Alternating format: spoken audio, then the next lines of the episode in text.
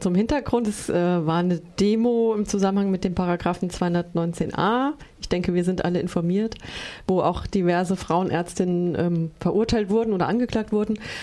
Die sogenannten LebensschützerInnen haben an diesem 22. September aufgerufen zu einer Großkundgebung und Demonstration. Die hat da stattgefunden und ich glaube, das war dann auch der Anlass, warum diese Gegendemonstration mit diesem schönen Titel What the Fuck äh, eben auch mobilisiert hat.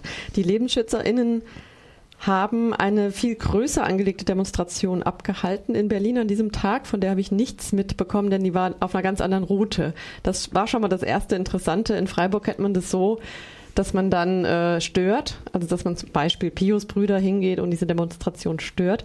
Hier war das mehr oder weniger bewusst, nehme ich an, oder aus Sicherheitsgründen so angelegt, dass es eine komplett andere Route ist so dass die sich gar nicht erst begegnen, was Vor- und Nachteile hatte. Es waren ungefähr, also was ich im Internet gelesen habe, 1500 TeilnehmerInnen.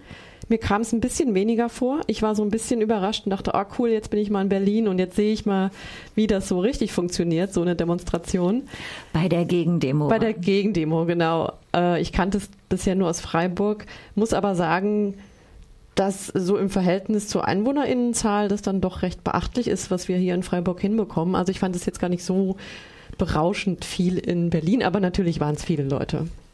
Und ja, also so die gleiche, ich würde mal sagen, so die gleiche Art von Menschen, also sehr sympathische Leute, äh, die dann eben auch ihr, also wirklich auch ambitioniertes Programm durchgezogen haben, also auch einen richtigen Rundgang. Los ging es unter den Linden. Es endete am am Bebelplatz nochmal mit einer Abschlusskundgebung mit verschiedenen Inputs. Ja, und auf dem Marsch für das Leben in Anführungsstrichen, wie viele Leute waren da, weißt du das? Das weiß ich nicht auswendig, also mit Sicherheit mehr.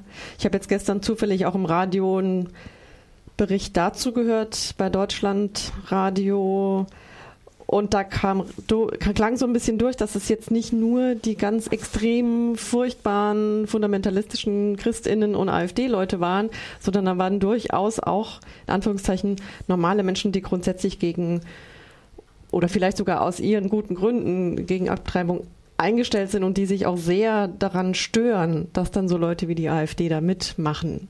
Meine, für die Gegendemonstration ist es natürlich alles so eine Suppe, ich meine nur, also man muss da auch nochmal differenzieren. Aber was heißt das denn, wenn dann so viele da sind, die du jetzt auch als politisch jetzt nicht ultra rechts einschätzt? Ist das ein Ausdruck von dem Backlash, den wir gerade haben? Also, dass so Positionen zurückgehen oder wie, was denkst du dazu? Ich glaube, die Positionen waren schon immer da. Also konservative Positionen, wie wir sie in der CDU, CSU finden. Aber die sind ja, denke ich, in einem, in einem Spektrum, wo man noch also wo man vielleicht noch diskutieren sollte und kann oder mit denen man eigentlich noch am ehesten diskutieren könnte. Wie breit ist denn da aufgerufen worden, wenn du sagst, also von äh, feministischer Seite oder gegen Demonstranten, Demonstrantenseite waren 1500 da und von den anderen so viele?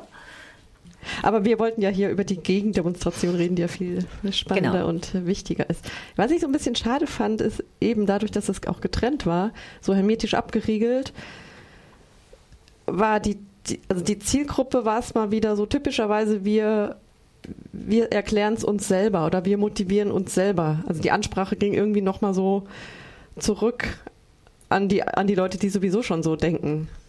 Wisst ihr, was ich meine? So eine, also so eine interne Ansprache. Es gab ganz wenig Publikumsverkehr, Laufverkehr, hm. weil das an einem Ort stattfand, wo, also wo keine Einkaufsstraße war zum Beispiel. Da sind keine Menschen rumgelaufen, die das mal zufällig hm. dann mitkriegen was da los ist. Das fand ich ein bisschen schade. Die Route war einfach ungünstig ausgewählt. So, also wir hatten unseren Spaß, wir haben uns gefreut, wir haben uns bestätigt gefühlt und nochmal neue, diese, also die Energie war unglaublich. So, also eine sehr positive Energie war da.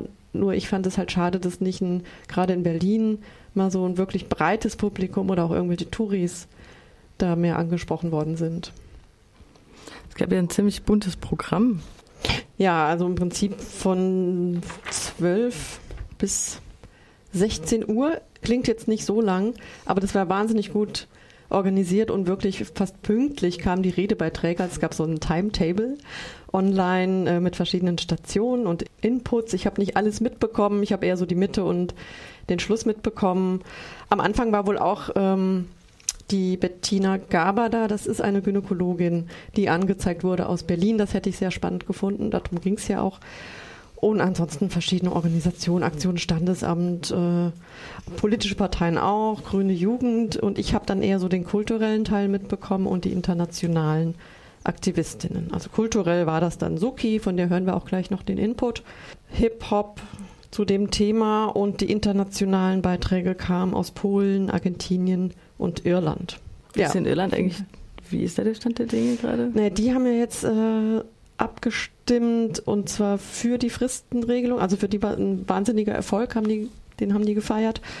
Und ich glaube, ohne die Berat, den Beratungszwang, was wir in Deutschland ja noch mhm. haben. Also im Prinzip ist da Irland, Nordirland nicht, aber Irland, äh, uns voraus. Man Polen. staunt. Ja, da haben die Frauen auch sehr gekämpft. Ja. Also, aber man sieht auch, es bringt was und das war auch so motivierend. Also diese mhm. Ansprache von dieser Irin, die war emotional sehr bewegend, weil sie gesagt hat, ja, also kämpft weiter und wir helfen euch und es bringt was. Polen dagegen hinkt weiterhin hinterher ja. im europäischen Vergleich wahrscheinlich. Ja. ja. wollen wir dann uns mal Suki anhören? Ja. Genau, die hat mal wieder typischerweise sehr schlaue Sachen gesagt. Hallöchen, schön, dass ihr da seid, sehr wichtig. Ich meine mich zu erinnern, dass ich, als ich als Kind das Wort abtreiben und mir es nicht mehr gewahr, in welchem Kontext erstmalig hörte, an einen Pinguin auf einer Eisscholle dachte, die sich von einer Eisinsel löst und gemächlich ins Meer hinausschippert, wie ein kleines Floß, ganz unbehelligt von der Welt. Engelmacherin, einen Engel draus machen, war dann das nächste Begriffsmaterial, das mir in jungen Jahren unterkam. Davon hatte ich auch eine romantische, melancholische Vorstellung. Versöhnlichkeit schien mir als, als Kind offenbar schon ein bekanntes Gefühl. Das etymologische Wörterbuch, also das Wort Herkunftswörterbuch, verrät, dass der Begriff Abtreibung seit dem 16. Jahrhundert für Schwangerschaftsabbrüche gebraucht wird und sich auf eine Idee von in eine andere Richtung bringen bezieht.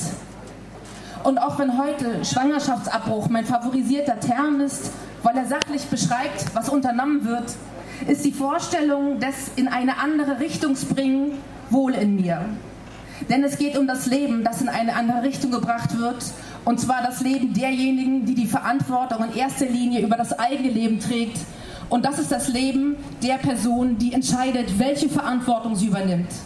Die Verantwortung über einen Schwangerschaftsabbruch oder die Verantwortung über eine Elternschaft. Weitere Optionen sind real und praxisklar seien an dieser Stelle aber rausgerechnet. Ich war nur einmal in meinem Leben schwanger. Zum richtigen Zeitpunkt, gewünscht, gewollt, geplant, heute von Herzen gerne Mutter eines vierjährigen Kindes. Aber die Vorstellung gegen meinen Lebensentwurf, gegen meinen Wunsch, gegen meine Möglichkeiten, gegen meine Planung, gegen mein Selbstvertrauen, gegen meine Selbstbestimmung, gegen meine Entscheidung, eine Schwangerschaft nicht abbrechen zu dürfen, zu einer Schwangerschaft gezwungen zu sein, ein Leben lang Verantwortung zu tragen, obwohl mir meine Vernunft und mein Gefühl sagen, dass ich noch nicht so weit bin, dass es mich überfordert, dass ich nicht ausreichend Unterstützung habe, dass ich Angst davor habe, dass ich mich für mein Leben, dass ich mir für mein Leben etwas anderes anderes wünsche, das ich schlichtweg nicht will, diese Vorstellung ist mir kaum möglich. Denn ich bin sehr empfänglich für emotionalen Druck. Ich bin empfänglich für Menschen, die mir, wie es in meiner Familie immer hieß, in die Seele scheißen. Das geht über Mimik, Schweigen, Unterschwelligkeiten, aber vor allem geht es über Worte. Auf babykaust.de der Website des Abtreibung, Abtreibungsgegners Klaus-Günther Annen, der vom Europäischen Gerichtshof vor zwei Tagen mit der Klage weiterhin Abtreibung mit dem Holocaust vergleichen zu dürfen scheiterte. Yay. Auf dieser Website findet sich das komplette Spektrum der Begriffe und Narrative, die diesen moralischen Druck für Menschen, die sich für einen Schwangerschaftsabbruch entscheiden wollen, unerträglich machen müssen. Auf der Website finden sich Bilder von zerschnittenen Embryonen, überall tropft Blut, im Kontrast Fotos von lachenden Babys. Zwischen diesen visuellen Manipulationen werden Mord, Hinrichtung und Abtreibung unmittelbar parallelisiert. Es ist konstant die Rede von vorgeburtlicher Kindstötung, davon, dass eine Mutter, die liebt, ihr Baby nicht tötet. Und die Parallele zu Shoah wird fortwährend gezogen. Im Nationalsozialismus haben sie alle nicht, wollen sie alle nichts gewusst haben wollen. Heute wird über die 110.000 jährlichen Abtreibungen geschwiegen. Das ist die Agenda auf der Seite. Er schreibt außerdem, Zitat, der dritte Weltkrieg, der Krieg gegen die ungeborenen Kinder, bringt jährlich weltweit über 40 Millionen Kindern den Tod. Geschmacklosigkeit ist, wenn der sehr deutsche Witzeerzähler Fips Asmussen Sätze wie Abtreibe müssen ins Stammbuch eingetragen werden, als entfernte Verwandte von sich gibt. Geschmacklosigkeit ist, wenn Berliner Rapper für Satireparteien im Wahlwerbespot einen Drahtkleiderbügel in die Kamera haltend kriminelle Kinder abtreiben mit kriminelle Kinder Ausländer abschieben analogisieren. Was sogenannte Lebensschützerinnen mit der Verwendung der Tötungsmetapher machen, ist nicht nur anmaßend perfide und zutiefst unmoralisch. Es ist selbst tödlich Menschen, die diese Entscheidung ganz gewiss nicht leichtfertig im Vorbeigehen treffen, mit solchen schweren Vorwerfen zu überziehen, die hochgradig einschüchternd, demoralisierend und manipulativ sind. Auf den Websites der Abtreibungsgegnerinnenschaft ist immer wieder davon die Rede, dass Frauen Abtreibung als traumatisch erleben. Ich denke, es ist traumatisch, in eine Verantwortung gezwungen zu werden, der ich nicht gewachsen bin oder die ich nicht will. Und es ist auch traumatisch.